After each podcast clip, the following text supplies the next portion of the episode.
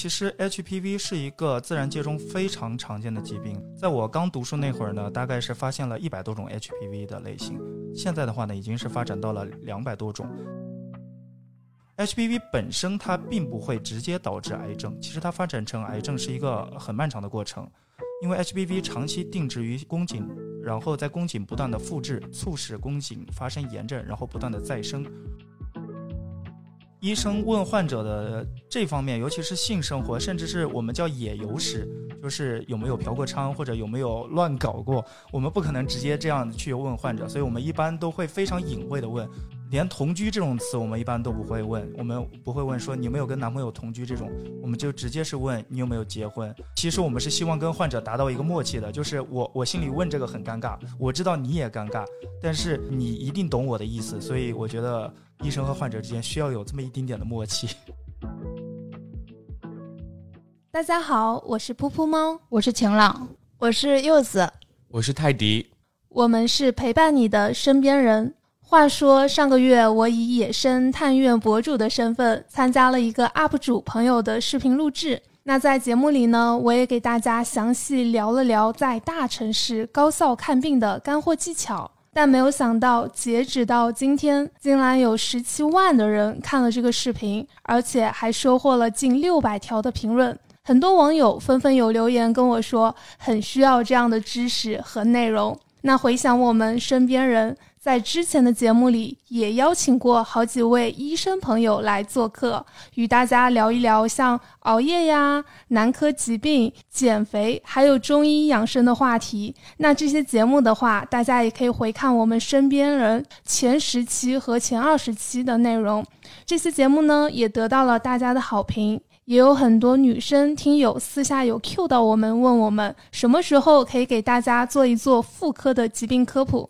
那我也想到了，我自己有一个比较熟的学妹，她也跟我说，她二十七岁了，但至今呢也没有正儿八经的做过妇科检查，会害怕，她也会很焦虑，所以也很想了解这方面的知识。于是这一期我又把我们的老朋友，任职于沪上知名三甲医院的陈医生给请了回来，让他和我们聊一聊妇科相关的话题。因为陈医生他是个男孩子，所以在后续的科普和闲聊里，我也会作为一个资深的看病以及体检人的角度，给大家聊一聊我二十多岁以及我三十多岁时做这些检查的一些真实感受和心理变化。陈医生，要不要再给我们简单介绍下自己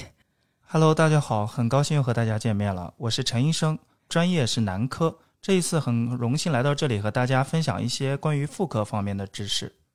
那陈医生，节目开头其实我还蛮想替我们的听友问一下陈医生，就是能不能简单的介绍一下常见的妇科疾病有哪些？其实妇科的疾病有很多种，除了我们熟知的宫颈癌以外，还有很多种疾病，比如说阴道的不规则流血，还有子宫腺肌症。这个我们在医学上也叫做巧克力囊肿，主要是会出现一些腹痛的症状，然后也会出现一些阴道的一些不规则的流血，或者是月经不规律的症状。另外还有一个非常有名的叫多囊卵巢综合征，这个疾病呢，它可能会出现一些男性化的特征，比如说毛发比较多，然后月经不来了，或者是月经的时间延长，还有可能导致不孕不育。常见的妇科病呢，就是这些。那陈医生有哪些常见的妇科疾病？它其实是因为性行为而导致的呢？其实所谓的性行为导致的疾病，也就是我们叫 STD 性传播疾病，这种的话就是由于男女或者是男男或者是女女等。多种性行为导致传播的一个疾病，比较严重的话呢，可能就是我们俗称的 HIV 这种艾滋，它的话呢是最严重的一种。然后的话，还有一些稍微轻微一点的，比如说阴道炎，然后梅毒，还有淋病。淋病的话，其实它本质上就是一种细菌性的感染。另外的话，像病毒的话，除了 HPV 的话，还有 HSV，就是我们呃所说的疱疹病毒的话，它其实理论上来说，它也是一个性传播疾病。常见的性传播的疾病就是这些，呃，所以呢，我也想提醒各位，就是如果要进行性生活或者有性行为的话呢，还是要做好保护的措施。这个多囊的话，我之前有很多同事可能就是因为压力比较大就患有过，然后也有一个一些简单了解。那关于 HPV 和宫颈癌的话，就是陈医生能不能展开来聊一下呢？感觉这个话题的话，就是也是我们听友有问到的。大家其实有些人他们也会经常在群里头讨论要不要去接种 HPV 的疫苗，还有就是曾经得过 HPV 的话，那后续会不会发展成宫颈癌等等问题？其实 HPV 是一个自然界中非常常见的疾病，它就是有两百多种类型。在我刚读书那会儿呢，大概是发现了一百多种 HPV 的类型。现在的话呢，已经是发展到了两百多种。其实并不是每一种都会导致宫颈癌。我们需要关注的可能是一些高危的，像 HPV 十六、十八这种高危类型的 HPV。像一些低位类型的呢，它对人体的部位的我们叫做那个喜欢程度是不一样的。比如说 HPV 一型，它喜欢的部位是我们的足部，也就是我们的脚，它会定植在我们的脚上，形成一种类似于鸡眼的东西，我们叫它植疣。这种东西呢，其实对我们的身体危害并不大。通过皮肤科的一些治疗呢，就会好转。危害最大的呢，是一些高危型的、容易导致宫颈癌类型的一些 HPV。我们熟知的二价、四价疫苗，其实针对的就是这些高危型的 HPV。HPV 本身它并不会直接导致癌症，其实它发展成癌症是一个很漫长的过程，因为 HPV 长期定植于宫颈，然后在宫颈不断的复制。促使宫颈发生炎症，然后不断的再生。一旦在再生的这个过程中出现了一点差错，很有可能就发展成癌症。好多知识点啊，感觉还是需要重视一下。那我这里有一个小问题，因为我都二十七岁了，以前做的都是最基础的体检，在妇科检查方面感觉还像个小白一样，所以这里我就想问，常见的妇科检查的流程有哪些呢？妇科检查其实分广义和狭义。其实狭义的妇科检查就是我们在医院里可能需要用到扩音器的一个检查。就是医生如果想检查你是否有 HPV 的话呢，他会用一个扩音器先打开阴道，然后再用取样的设备去取一些细胞的样品，相当于是把它刮出来，然后进行一个图片在显微镜下观察细胞的形态。这种呢就是我们所说的脱落细胞学的检查。第二种呢，就是直接去取到的样品进行一个 DNA 的检测，检测是不是有 HPV 的感染。狭义的妇科检查呢，其实主要就是这两个，一个呢 TCT 检查，一个呢就是 HPV 的检查。而广义的妇科检查呢，可能还涉及到一些抽血。抽血的话，我们会测一些激素，比如说贝塔 HCG 等等。像我们怀孕的话，就会测这个激素，去跟一些相关的疾病鉴别，比如说葡萄胎这些不是怀孕，但是它可能也会导致一个激素的上升。另外的话呢，就是多囊卵巢综合征的话呢，它可能会出现雄激素的一个升高。那么这个就是一个广义的妇科检查。一般来说，我们去做的妇科检查呢，可能就是包含狭义的妇科检查。另外还有就是一些影像学的检查。一般医生如果要做阴道 B 超的话呢，会询问就是女生有没有发生过性行为，因为没有性行为的话是不能做阴道 B 超的，因为阴道 B 超是要把探头直接伸进阴道里面的。这样呢，它有一个优势，就是它对子宫和子宫附件，也就是我们所说的卵巢，它的观察效果会特别好。就像我们刚才提到的多囊卵巢的话呢，它会在卵巢上面长出很多像水泡一样的东西。一般这种情况下呢，如果是做阴道 B 超的话，会看得会清楚一点。哎，刚刚陈医生就是有提到嘛，阴道 B 超的话，其实这个我自己在做妇科检查的时候也有做过，但是好几次检查之前啊，医生都有问我一个问题，他的问询方式的话，让我会觉得有些尴尬，因为他问我。你是已婚还是未婚？那我个人觉得这个问法的话还挺多槽点的，而且不仅是我自己啊，可能很多二十岁出头的女孩子，她在被医生问到这个问题的时候，她也会觉得有一些尴尬和不好意思。我们都没有结婚，但是我们都有过性行为，那你是如何看待就是医生的这种问法，还有这种现象？其实医生在问这种问题的时候，自己也是很尴尬的，因为我们不知道如何去询问对方。如果我们说的特别直接，我们直接问你有没有发生过性行为，或者你有没有性生活的话，其实我们自己也是很羞涩的，我们很难去克服这样的一个情绪。问的比较直接的情况下，有些患者他也可能会出现一些羞耻或者应激的状况，他可能就不愿意回答，可能就是对病情啊，包括对他的病史会有一些隐瞒。在这种情况下呢，我们只能去采取一些医学上较常用的一些术语去问他，比如说，我们有的时候进行妇科检查的时候，如果看到对方是有过性生活的，我们会把外阴的类型称为已婚型；如果是没有过性生活的话呢，我们可能就叫未婚型。所以我们在问患者有没有性生活或者性行为的话，我们可能偏于保守一点，可能会问你有没有过夫妻生活，嗯、最近有没有同房，会用一种比较古老的方式去问。其实现在这个问题没有去较好的一些解决掉，因为很多医生他还是很踌躇，不知道该如何向患者提问。所以我觉得你这个问题很好。我觉得现在的一些年轻医生可能会跟年轻患者会更有共同语言一点，所以他们在询问患者的时候，可能既尊重患者，然后又问得更接地气一点。另外就是现在有一些传统的体检套餐还会区分结婚和未婚，但是很多医院呢已经不强调这一点了。妇科检查应该是有性生活之后都要做的检查，与结婚与否是没有实质上的关系。是刚刚有说到，就是直接会问已婚未婚。那如果这个女性她未婚，但是有过性行为，她的诊断会被判定为什么已婚型吗？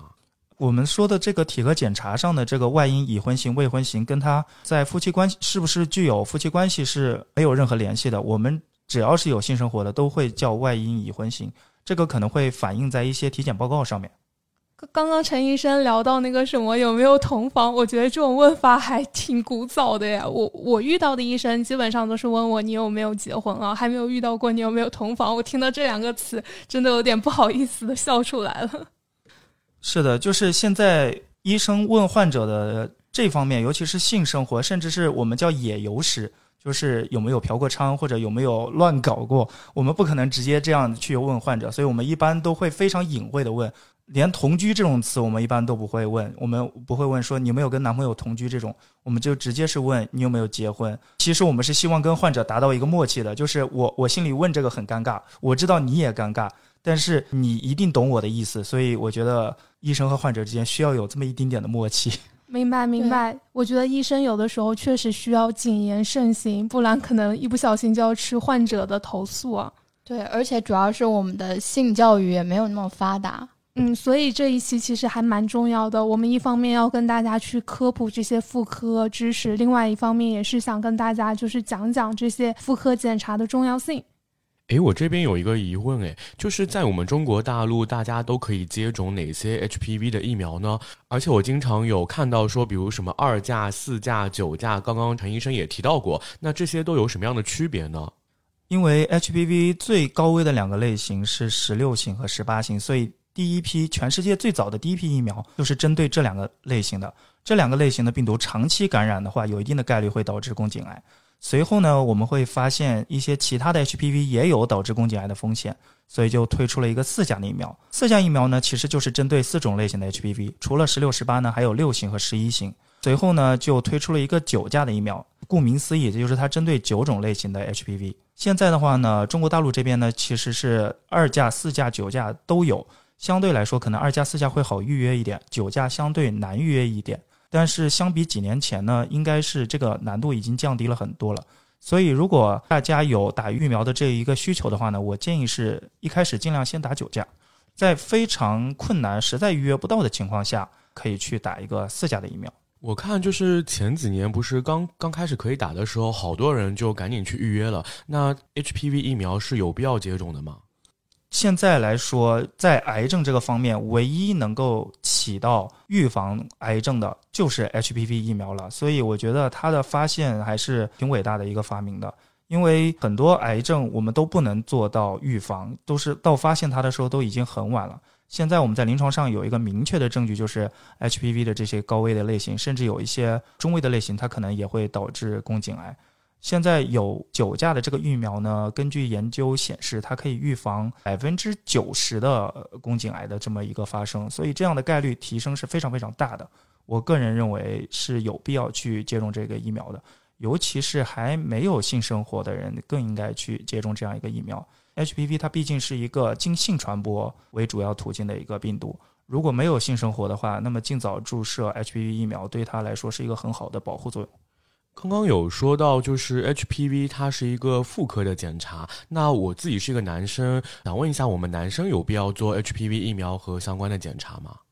其实我在男科工作的这个生活当中，见到过很多感染了 HPV 的男性患者。这么说可能有点不好，但是 HPV 确实不太喜欢男性。HPV 的 H 十六型和十八型，它是那种黏膜型的病毒，它非常喜欢阴道里面这种湿润的环境，所以它很容易定植在阴道或者宫颈上面。但是十六、十八呢，它是相对来说比较难定植在皮肤上面的，因为像男性的话，它的外生殖器比较干燥。然后像这种喜欢黏膜的这种 HPV 是很难定植上去的，就算是接触通过接触了黏膜感染了，它很有可能处于一个潜伏期。然后呢，这种情况下呢，男性是有可能传染给女性的。如果说这个男性有多个性伴侣的话，那很容易传给另外的性伴侣。所以我个人觉得呢，男性呢也是有必要去做这样一个预防的。听说现在呢是欧美的一些国家已经推出了一些男性的疫苗，可能不久以后呢，我们国家可能也会有男性疫苗的一个上市。我觉得男性的话，如果出于保护自己和保护对方的这样一个目的的话，可以去接种一个这样的疫苗，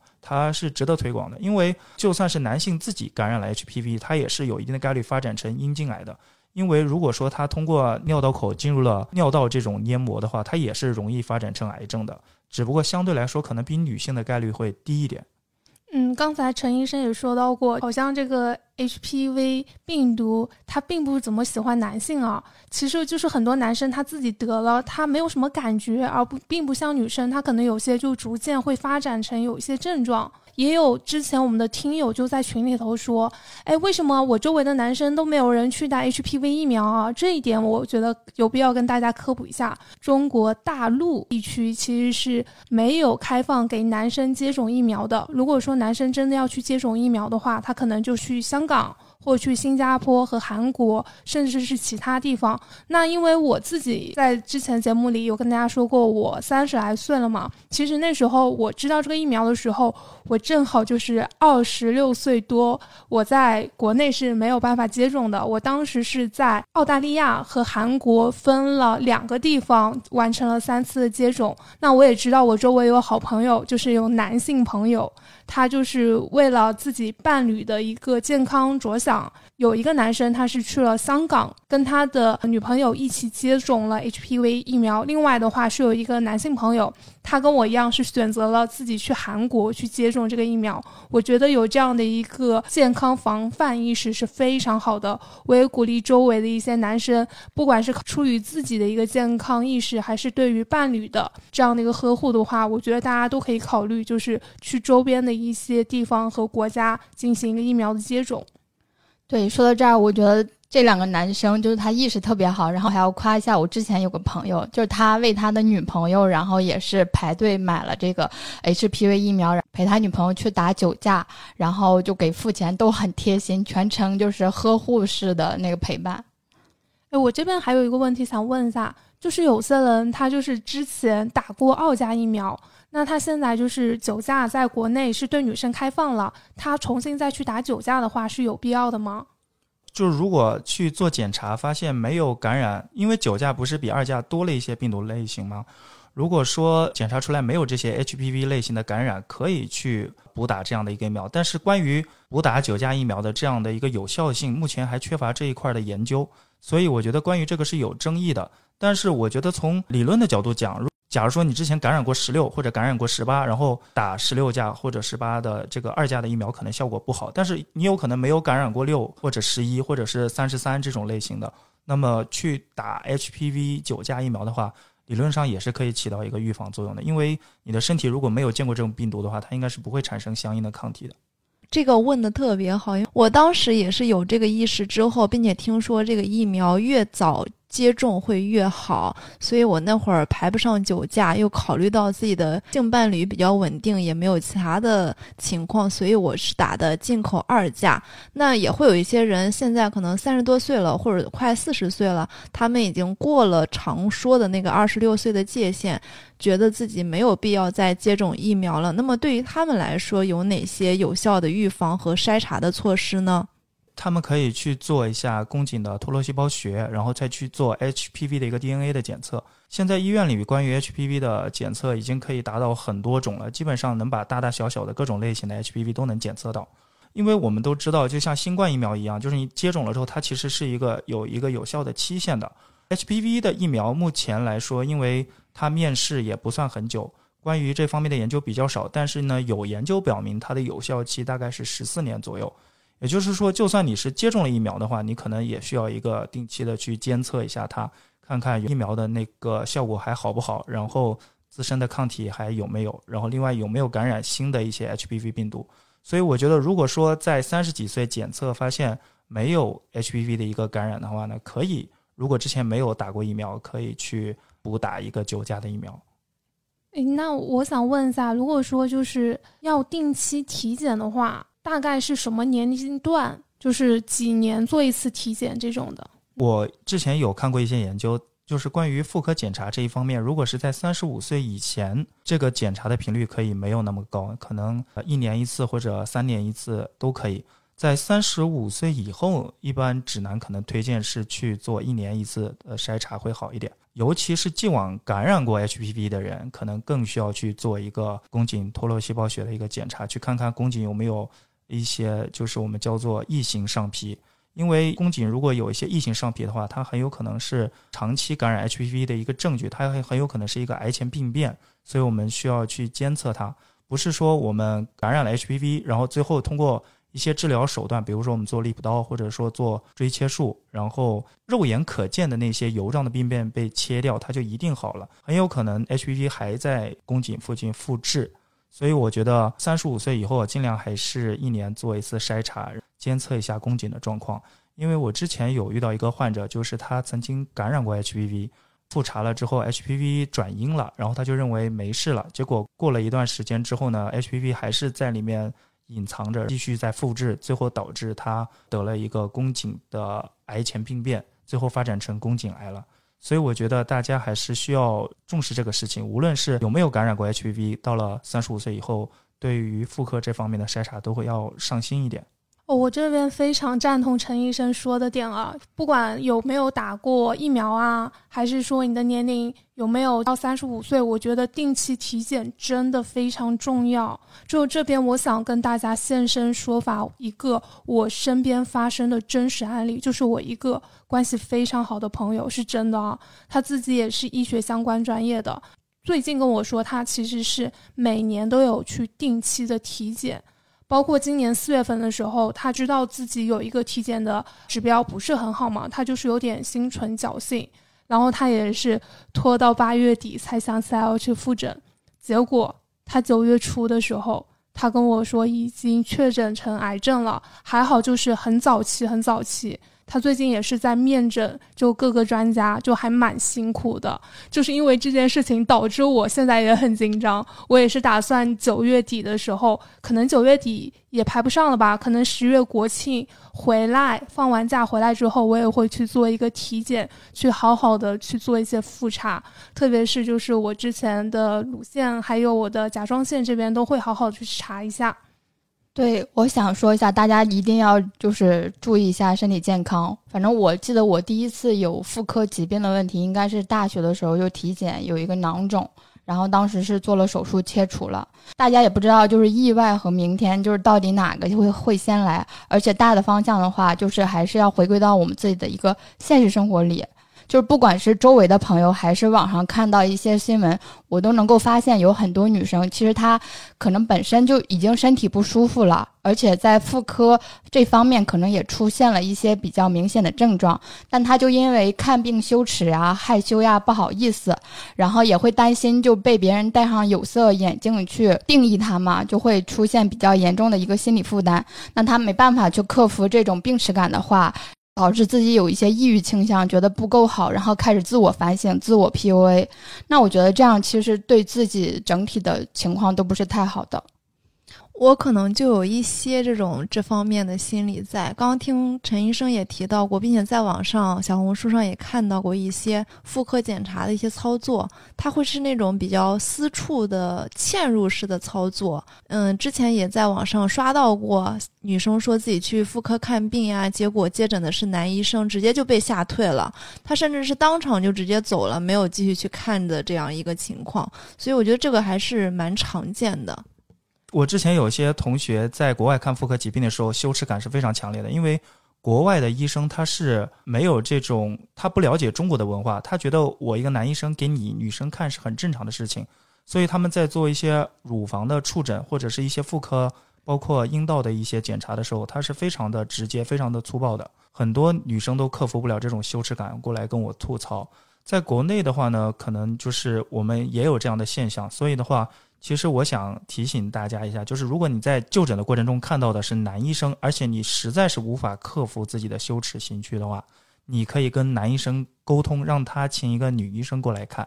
如果说大家处于一种可以克服的状态的话，然后又没有选择的话呢，大家可以在自己的家属的陪同下去看。这样的话呢，有一个人在场的话，男医生和他相处也相相对于不至于那么尴尬。总而言之，我觉得这样的一个病，大家还是需要克服自己的羞耻心，尤其是宫颈的一些疾病，它相对比较隐蔽，它不像长在外阴的疾病，比如说外阴的尖锐湿疣，它其实也是 HPV 的感染，但是它是低危型的。疣它其实是一种良性的病变，它长在外面的话呢，危害又没有那么大，但是因为它看起来更直观一点，所以大家反而更重视一点。但是很多时候，HPV 如果定植在宫颈这种地方的话，你如果不去定期检查的话，是很难分辨的。但是如果要做宫颈的检查，可能它又是一个侵入性的操作，它真的需要我们去克服一些羞耻感。嗯，你刚刚说到这个羞耻感，我觉得我现在已经是嗯没心没肺的，完全不在意这些了。因为我之前也跟大家说过，我老去看病嘛，包括我昨天还去社区医院做了一个二十四小时的动态心电图。那个心电图室的医生只有一个，是男医生。其实两年前他也给我做过动态心电图，我是直接内衣都没有穿了，我到他面前我就直接衣服往上一撩，让他直接在我的胸口去贴那些东西。所以我觉得我现在就已经很释然了。包括我之前也是做那个乳腺肿块的切除手术。不管是做彩超的医生，还是做手术的医生，他们都是男的。现场还有跟我年龄相仿的，就是医生助理嘛，我一看就知道他可能要么就是交大，要么就复旦的研究生的医学生。就他一开始看我还会不好意思，就是我有跟他眼神交流嘛，就完全没有觉得很尴尬。这种病耻感也是需要花一些时间去克服的，因为我以前不是这样的。大概八九年前，那时候我还是一个大学生。我自己第一次在上海的大医院去看病，看非常基础的一些疾病，比方说像咽喉炎这样的一些病，我个人也会觉得很惶恐。第一是因为没有怎么上过医院嘛，因为比较年轻，看病流程我基本上都不知道，而且也不清楚接下来我会遇到怎样的人，会要做一些什么检查，甚至是我人都已经到了医院的门诊部了。我都不太敢去遇见，我觉得这种就是叫做什么？因为未知，所以会比较害怕的心态。那再说回妇科疾病嘛，在大众的一个刻板印象里，就是也会容易有一个误读：一个女生她之所以就是患上了妇科疾病，她要去妇科看病，可能就是她有一些不规矩的行为啊，或者是在私生活方面很混乱。但他就完全没有去想，可能也是因为激素问题，还有一些作息问题，女生她也可能会患上像巧克力囊肿啊，还有多囊啊等等。刚刚陈医生有介绍的，甚至是一些有的时候我们不是很注意一些卫生，甚至是天气就是很炎热了，然后你的换洗衣物它也没有打理的很干净的话，你也可能会患上一些妇科炎症。其实我觉得女生的身体真的有时候会非常的脆弱。但有的时候，外界给大家就是会有很多很多的偏见，那我们自己女孩子，特别是一些年纪很小的女生，摆脱不了这种加在我们身上的束缚吗？包括我之前就是有上其他的播客节目，就是我们的有台宛平北路六百号，我去串台，我是以一个患者本人的角度，跟两位医生主播就是聊我当时讳疾忌医要耽误病情的一些过去。那我现在想起来的话，其实还是有点后悔的，包括我现在就是能变得那么没心没肺，直接到了医生面前，还是男医生面前，直接把衣服一撩，给他看我的胸部，让他给我做检查。我觉得这些都是需要花很长的时间去克服你这样的一个心理。另外，我也是希望我们的女生朋友们有了一些身体上的不舒服啊，甚至是一些症状，慢慢逐渐发展的很严重、很难受了。你才想的去医院看去解决，这种想法真的非常不可取。就另外，刚刚豆子他也有提到妇科检查嘛，像做阴阴道炎症啊，还有宫颈检查这些，其实我自己也有做过。第一次就是躺在那个检查的床上的时候，就是医生他让我把内裤脱掉，然后让我把双脚就是左右要放开，就是那个姿势，其实想起来是很尴尬的。就我第一次做 TCT 和 HPV 检查的时候，医生他还要取样，就是会放一个鸭嘴钳在我的下体，而且那个取样的小刷子，它会在我的就身体里，医生会刮呀刮，你其实是有感觉的，你也可以明显感觉到一些疼痛感。就是我当天流了一些血，就内裤上也可以看到一些血，但是第二天的话其实就好了。后面我去做检查的时候，我还遇到过一个也是很尴尬的一点，但是我可以明显感觉到那个男医生比我尴尬，女医生是他的老师，他在带教，所以那个男医生他就围观了我做检查的全过程。我也是有特意去观察那个男医生，他不是很好意思看我。感觉他一直都是跟着老师，就是听老师在那么讲应该怎样怎样怎样的。所以我觉得，就是如果说你后续有遇到这些检查的话，你真的不用太担心其他人怎么想的。对他们来说，这个可能只是一场医学的临床学习。还有另外，如果你觉得在做体检的时候，你觉得很害怕呀、很疼的话，你也可以提前跟这个医生说一说，让他轻一点啊，你自己就不会有那么多的心理包袱。那这个取样的一个整个过程的话，其实我记得还是挺快的，大部分就是一分钟不到，你就可以完成的。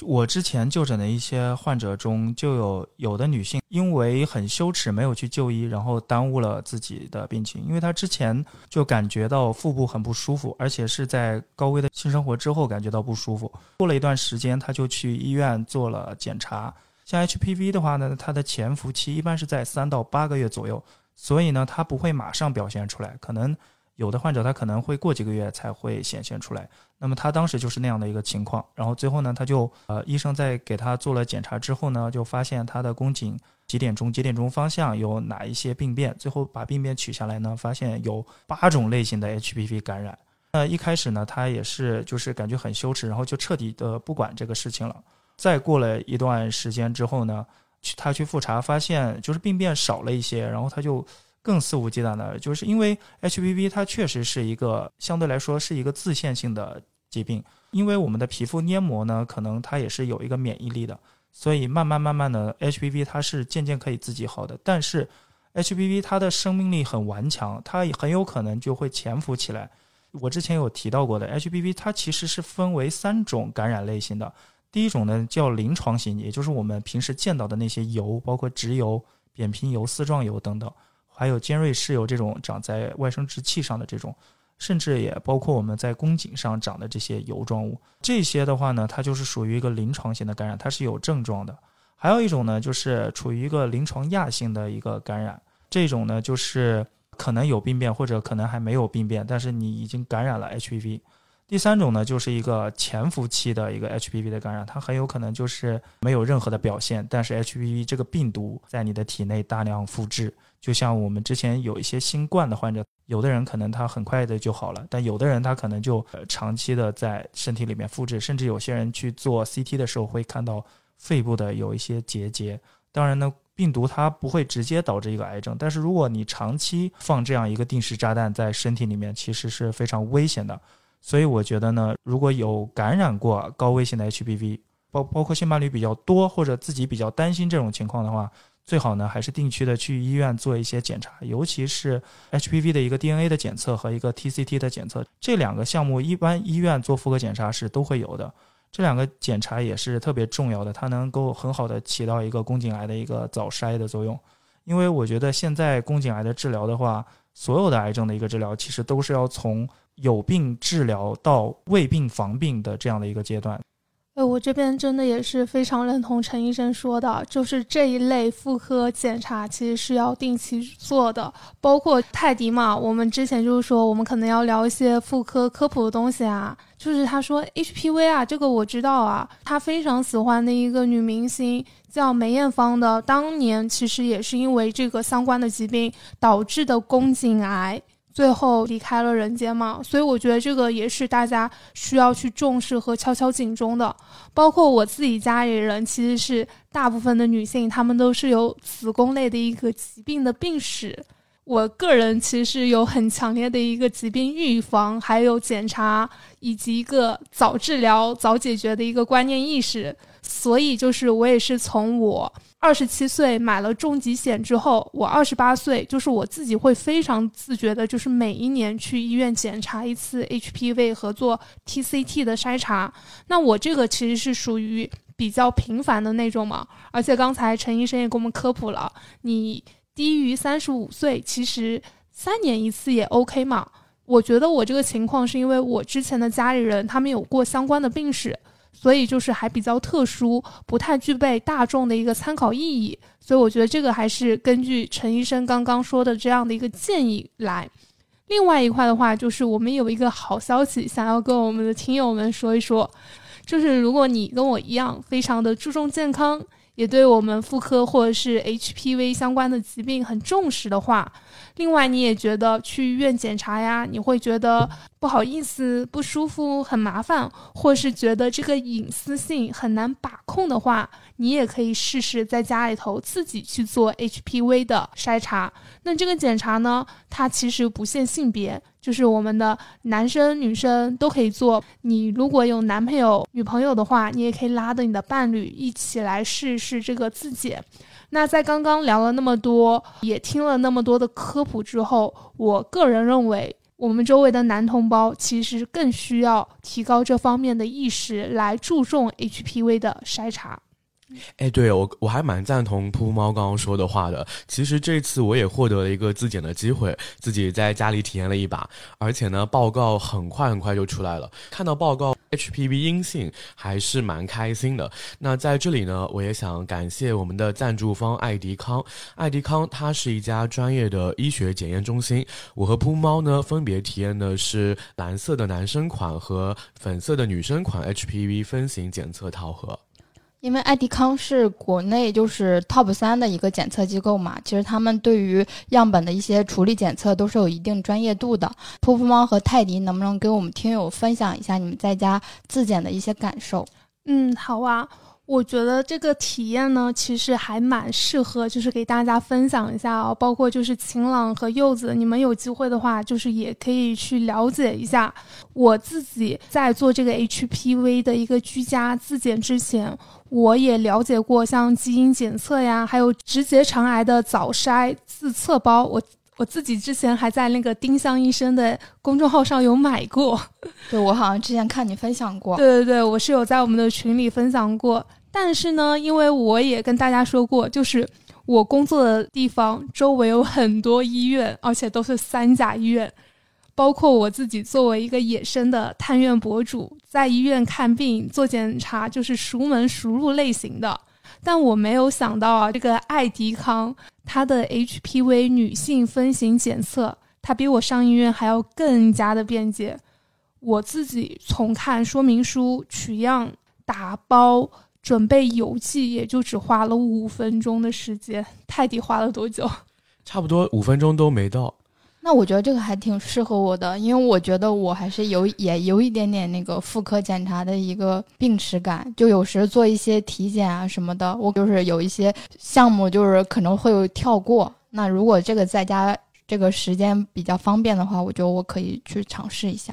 对，我觉得就是晴朗可以下次再体验一下啊。我觉得这个真的很方便，但是我不知道男生是怎么体验的，因为我真的感觉我之前是没有关注过男生如何去做这个自检筛查的。那我来给你讲一讲，其实我刚拿到的时候，我本来会以为就是那个自检流程特别特别麻烦，但是我整个操作下来，就像女你们女生体验的，其实也会很快速。自检盒里面是配有说明指南的，如果不想看文字的话，你还可以看视频教学。那套盒内除了采样试纸和保存液之外，还配有一次性的手套和酒精片。可以看出，其实爱迪康在医疗领域它的服务是很专业、很到位的。那男生的采样部位分别是在口腔、生殖器还有肛门三个部位，任选其一。那我选的是口腔。采样前三十分钟是不可以进食的，包括呃咖啡啊、饮料啊，还有吃的都不可以。然后用清水漱口，戴上一次性的手套，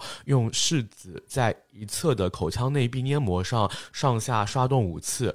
并且贴紧口腔内壁，旋转的刷头三到五圈，然后取出来。那取样之后，就直接叫一个顺丰啊，给它寄走。差不多两三个工作日内，就可以在小程序上面就是看到结果。那我这个报告显示，它是有二十五个 HPV 分型的。那高危的分型，它也是包含在里面，可以被检测到的。感觉就是不仅是挺方便的，而且可靠性极高。让我想到了那个核酸检测，当时那个采样那个就咽喉采样那个柿子的时候，我觉得还挺像的，就你描绘这个场景。口腔的这个部分还是蛮像的。你刚刚说它采样其实是可以选择三个地方，还有生殖器和肛门。其实我第一反应就是，我感觉你应该会选什么肛门、生殖器来查一查。我偷懒嘛，想体验一下。就是当时我不知道，其实你选不同的部位，它测出来结果是不一样的。我以为它就像一种疾病，就是一开始不了解 HPV 嘛，就是会觉得哦，我选口腔也可以，就三选一就可以了。其实不是的，它就是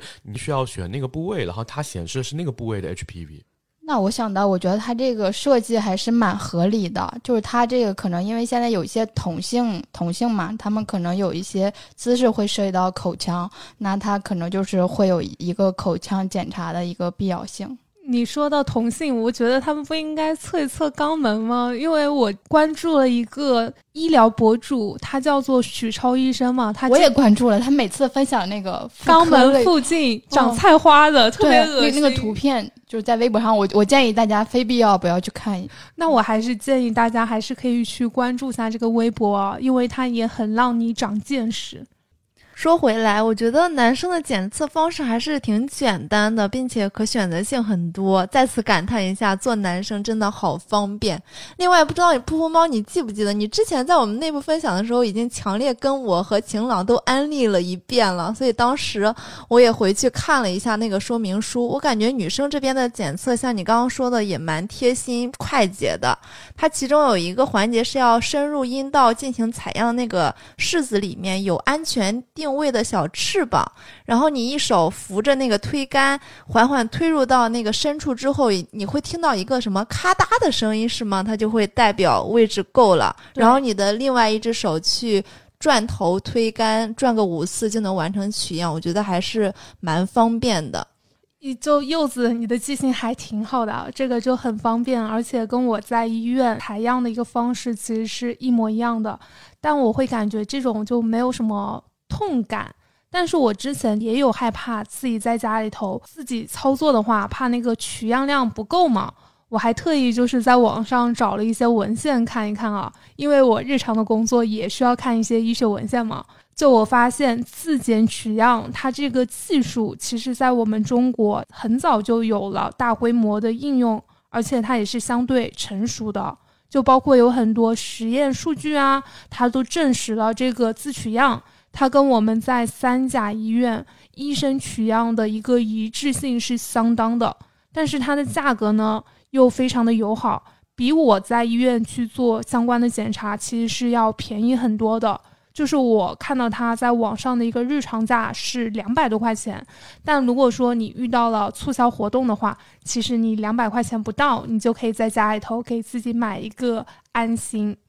呃，我想补充一点，就是其实现在欧美国家是非常注重一个 HPV 的自取样的。呃，我曾经有看过二二年的一篇文献，就是像欧洲啊、美洲啊这些国家，他们 HPV 的自采样已经非常的普及了，包括澳大利亚、荷兰啊这种这种发达国家，他已经把这个东西纳入到一个国家宫颈癌筛查计划了。然后一些没有参加筛查的这种妇女呢，都是被推荐作为参加这个首选的一个初筛的方案。我觉得可能我们中国后续也会根据现在大家 HPV 的一个流行的情况呀，然后我们的一个人口的规模呀，以及后续的宫颈癌的一个发病率啊，对这个自采样的一个技术进行一个推广，也方便一些有需要的人。其实就像我自己在家的话呢，有的时候怀疑自己得了甲流啊，或者是乙流这种病毒感染，我可能也会网购一些试剂盒给自己做一些筛查，这样可以达到一个初筛的作用，也非常的方便。因为我们去医院看病的话呢，还得请假。我有的时候甚至连抽血啊这种我都懒得去医院了，所以我是其实是非常理解大家，因为大家在上班的时候，医生在上班；大家下班了，可能医生也下班了。所以我觉得，如果日常工作比较忙碌的人群，其实是可以尝试一下的。哎，陈医生，我想插一个，你们医生可以自己请假去看病吗？我们是有病假的，但是就是这个病假的成本非常高，你请这个病假，可能你的年终奖就全没了，所以。连年假这种都不太请的，因为我们的年假一般一年就是五天，但是如果请掉了的话，也是就会扣工资扣的非常的厉害。我见到有一个老医生，他攒了五年的年年假，然后都快一个月了，然后他都没有请过，因为我我感觉医生真的很少休假，大家都不敢休。怪不得你刚刚说，就是你自己要买那种甲流包来测，我还以为就是你直接换一个科室，让他给你抽下血，帮你做下检查就 OK 了。有的时候自己从医院回来之后，就再也不想去医院了。天啊，我感觉医生还是挺辛苦的，想向医生致敬一下。因为现在感觉就是你这么一说，我感觉这个岁月静好真的是有人在负重前行。这个请一天病假就年终奖没了，我觉得还是挺不划算的。那刚刚说到那个自取采样的话，其实我觉得我们经历了这个疫情阶段嘛，所以大家对于这个抗原的操作性呀，可能就是自己也有也有一定的认识。那这个自取采样，其实测 HPV 的话，对于我们来说也比较方便。一个是节约了我们的一个筛查成本，还有就是出行费用。然后另一方面的话，也就是避免了医疗资源的一些挤兑。对，是的，我很赞同刚刚晴朗说的，也很感谢就刚才陈医生跟我们分享那么多，最后还让我了解到了一下医生请假有多难，以及请病假有多难这件事儿。那关于妇科疾病还有检查的知识，其实我们还有很多很多可以深入给大家分享的，但是由于时间的一个缘故呢，我们今天就和陈医生以及我的小伙伴们。分享到这里了。如果大家就是对刚刚我们提到的 HPV 居家自检非常感兴趣的话，那也欢迎查看我们的 show notes，或者是在评论区询问本节目的真实体验者，就是我本人噗噗猫，还有我们的男主播泰迪，来帮你更好的做参谋和参考，看看你是否需要 HPV 的一个自取样检测这一项服务。我们这边也给大家谋取了一些福利优惠，那有需要的话，记得一定一定要关注下。最后，如果你喜欢这一期的内容，欢迎给我们评论、点赞和收藏。那我们下周二再见，拜拜，拜拜。